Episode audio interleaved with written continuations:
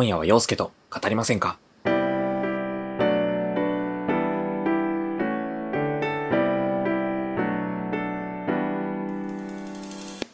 こんばんは、陽介です。皆様、今夜はいかがお過ごしですか？今週も一週間お疲れ様でございました。えー、最近の近況と言いますか、素朴な疑問なんですが、梅雨って今年からなくなったんでしょうか？えー、全然雨降りませんよね。僕、長い期間の梅雨が来てもいいように、今年は本格的にレイングッズを集めていたんですけど、いやー、全然出番がありません。まあ、それはね、雨よりも晴れの方が気分も上がりますし、レイングッズを使わないでいられたら、それはそれで幸せなのかもしれませんが、なんかこう、万全の準備を行っていたので、ちょっと拍子抜けと言いますか、残念な気持ちになりながら、ここ最近の日常を過ごしております。体感的にはもう夏がやってきたって感じですよね。あのーうちはワンコがいる関係で、もうクーラーもつけている状況で、日差しが強いし、アスファルトはもう暑いと思うんで、もう昼間には絶対お散歩できないですし、いつもの散歩の時間が夜に変わると、あー、夏が来たなって感じがしますね。個人的には、夏は僕、代謝がめちゃくちゃ良すぎるんですけど、そのせいで汗をめっちゃかくんですよね。朝シャワーを浴びても、準備をしている間にびしょびしょになりますし、そういう意味では苦手な季節なんですけど、でもやっぱり夏の開放的な雰囲気とか、みんなが気持ちちょっと浮かれるような、そんな陽気な空気感は好きで、あとはファッション的にもあんまり考えなくて良くなるってところが好きですね。冬は重ね着のおしゃれを楽しめる点は好きなんですけど、その分いろいろ考えて合わせないといけないっていうのがめんどくさい日もあって、まあその点夏はあまりそういうのを考えなくていいので嬉しいですね。あのー、最近ですね、新しく夏服を買いまして、ポロシャツと半袖のシャツとショートパンツなんですけど、ポロシャツはベージュ、シャツは緑のストライプのそれぞれオーバーサイズ気味のやつで、その二つと合うようなブルーの爽やかな色のハーフパンツを合わせて買ったので、それを着てどこかにお出かけするのが楽しみですね。今年の夏はお出かけ楽しめますかね去年は体調が悪いこともあって、ほとんどどこにも行けなかったので、今年こそはどこか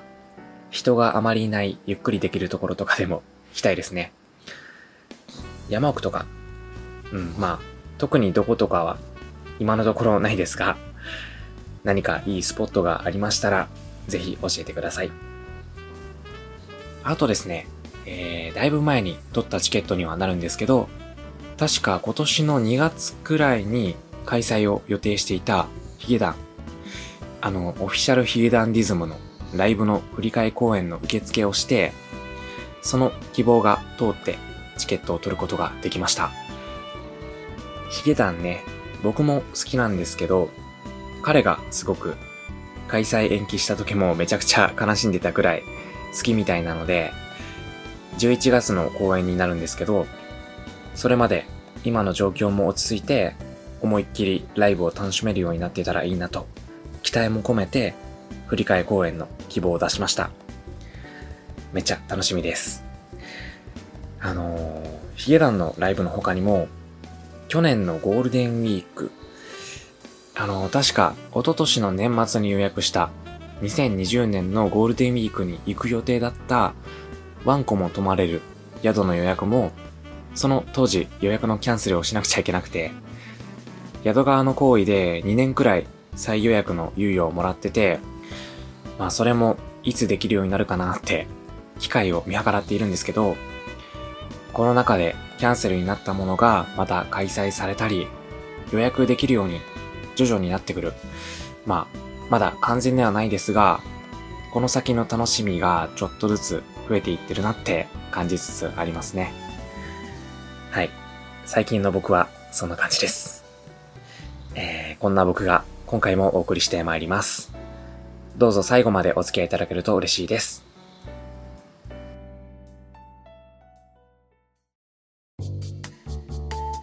普段は聞き役に徹することが多い僕、陽介が、どうしても誰かに共有したいことを語るラジオ。今夜は陽介と語りませんか？今回で第7回目となります。今回のトークテーマは、習い事がしたいです。はい。習い事、皆様は何かしていますか？僕はですね、習い事って感じとは少し違うのかもしれませんが、前まではジムに行ってて、そのジムの中にあるプログラムっていうんでしょうか。あの、スタジオ内でダンスしたり、ボクササイズをしたりってことはやったことはあるんですけど、うん、まあ今はコロナ禍になったことをきっかけに、ジムも大会してしまって、習い事は何もしてない状況なんですよね。あのー、子供の頃はサッカーとか習字とかあとは塾に行かせてもらったりもしてました。でも当時はあんまりその習い事は好きじゃなくって、今ではもっと楽しんでやってればよかったなって思うんですけど、あの、僕、自分が書く文字があまり綺麗だとは思っていないんですけど、習字とか習ってなかったら、今以上に下手な字を書いてたのかなって思いますし、今だったら全然習字とか習いに行きたいなって思いますね。あの、種類は違うけど、ペン字講座とかいいかなって。まあ、通信講座で何度も習おうか習わないか、悩んではやめたことがあるくらい気になってて、綺麗な字が書けるってすごく憧れません？今こんだけデジタルな時代になってますけど、やっぱり字が綺麗だと印象いいし、それだけで素敵な人だなってなっちゃうんですよね。単純な男です。はい。うん。まあでもやっぱり自分の中では習い事ってそういう通信講座ではなくて教室に行って直接その場で教えてもらうっていう形式の方がしっくりくるというかそういうので何か始めたいなって最近特に思ってますね。具体的に挙げますと靴の制作教室ホットヨガ、あとは料理教室にも通ってみたいです。あのー、靴の教室はいつだったか自粛後の生活で何がしたいかってラジオで話した時にもあげたと思うんですけど、革靴とかスニーカーが3ヶ月から半年くらいで作れる教室があるんですよ。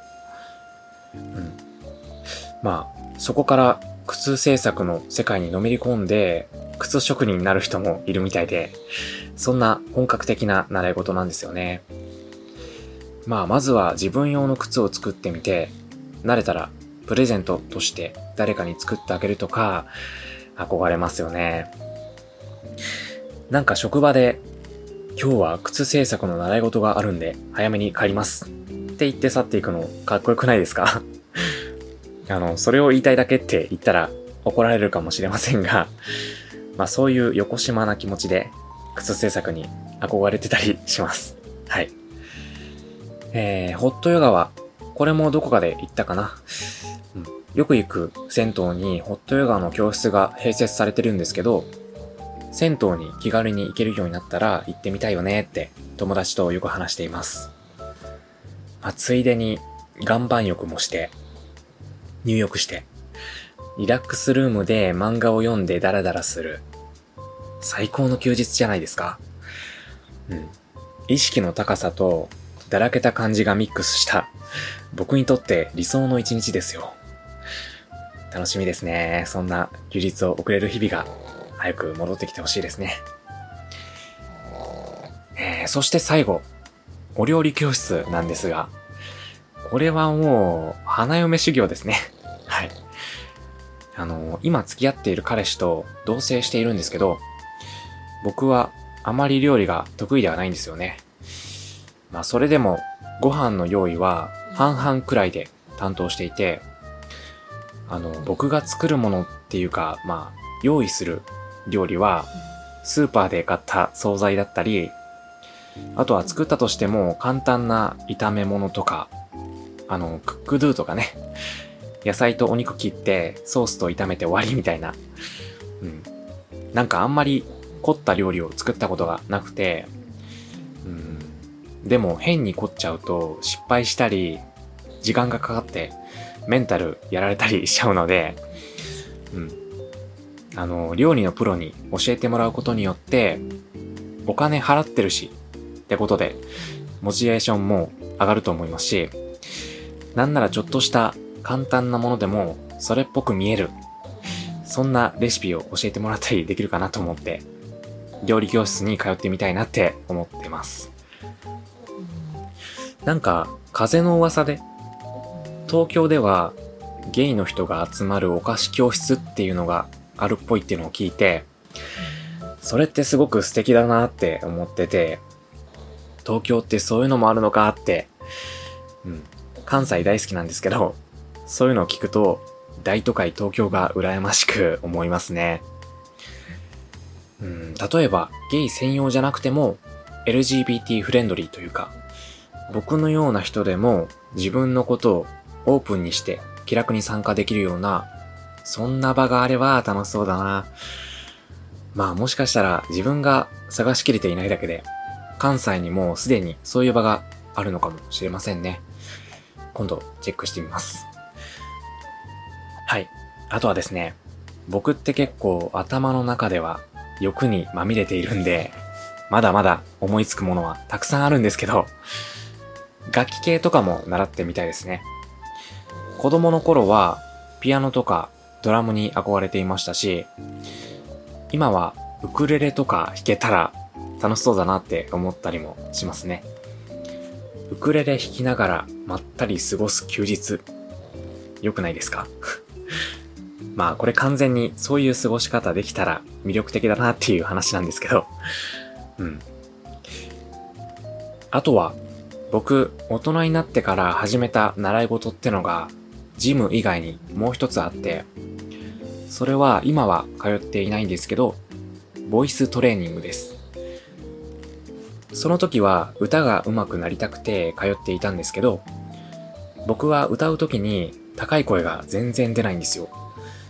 それこそ日本の男性歌手の歌はほとんど歌えないんじゃないかって感じで、うん、その影響でカラオケに行くのも苦手なくらい高いキーを出せないことがすごくコンプレックスで、それを打破したくて通い始めたんですよね。それが確か二十歳くらいの頃なんで、うわ、もう10年くらい前の話になるのか。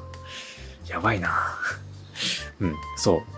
お金もあんまりなくて、スクール代が高くて1年くらいで通うのをやめちゃったんですけど、ボイトレにはまた通ってみたいですね。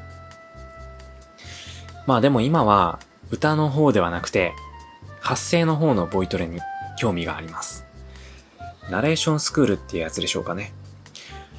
あのー、僕はこう、ありがたくも YouTube で動画だったり、こうやってラジオでの活動を始めて、声を褒めていただける機会が増えたんですけど、自分の声の抑揚のなさと滑舌の悪さがちょっとコンプレックスでして、一応、高校の頃、放送部に所属していたんですけどね。もう今となっては、放送部でどんなクラブ活動をしていたかあまり覚えていないんですけど、なので今、いつかナレーションとかの声を使ったお仕事をしてみたいっていう一つの目標を持っているっていうのもあるので、その目標に向かうための一環として、発声の方のボイトレ教室に通ってみたいなっていうのもありますね。えー、皆さんは今通っている、もしくは今後通ってみたいなって思う習い事ってありますか？今はオンラインで習える習い事も増えてきてますよね。まあ、英会話とかはかなりオンライン化が進んでいますし、オンラインパーソナルトレーニングとか、運動系もあったりしますよね。まあ僕も今後は新しく何かを始めることによって今の変わり映えしない毎日に何かスパイスを入れていきたいなと計画しております。まあ、まだまだ対面で教わることって難しいですよね。うん。まあでも今は YouTube なんかでもね、教育系の動画ってたくさん上がっているので、ボイトレも YouTube で色々見ながらたまに練習していこうかなって思ってますし、徐々にこうやって皆さんが聞いていただいている僕の声色が少しずつでも変わっていけたらなと思いますし、いつかそうやってボイトレに限らず料理教室とか何か教室に通えた時にはまたご報告させていただきます。はい。以上、今回のトークテーマ、習い事がしたいでした。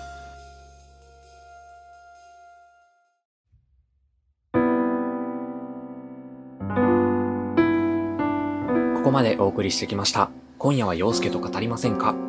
第7回目は、僕がただただ、こういう習い事がしたいといった妄想話をさせていただきました。いかがでしたでしょうか？えー、こんな感じでアラサーゲイの僕が送るゆるっと雑談ラジオ YouTube にて毎週金曜20時に更新しています。また YouTube の更新翌日の土曜日夜に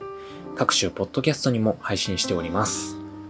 更新情報のお知らせは、陽介の Twitter をチェックしてください。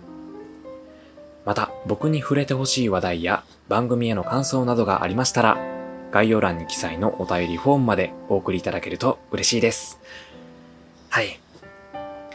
あのー、今日話していた習い事のトークテーマで、前はジムに行ってたけど、今は行ってないと話したんですけど、最近、家でのトレーニングを再開しました。あのー、病気をしてからなかなか筋トレすることができなくて、半年以上かな、ジムにも行けてなかったし、家トレもしていなかったんですけど、家での軽いトレーニングから始めることにしました。まあ、無理は禁物なんですが、腕立てとか、スクワットとか、本当に軽いやつからなんですけど、ちょっと体作りに関して個人的な目標があったりもするので、えー、それに向けて、はい。あのー、腎臓悪くしてしまったので、プロテインとかはあまり飲まない方がいいんですけど、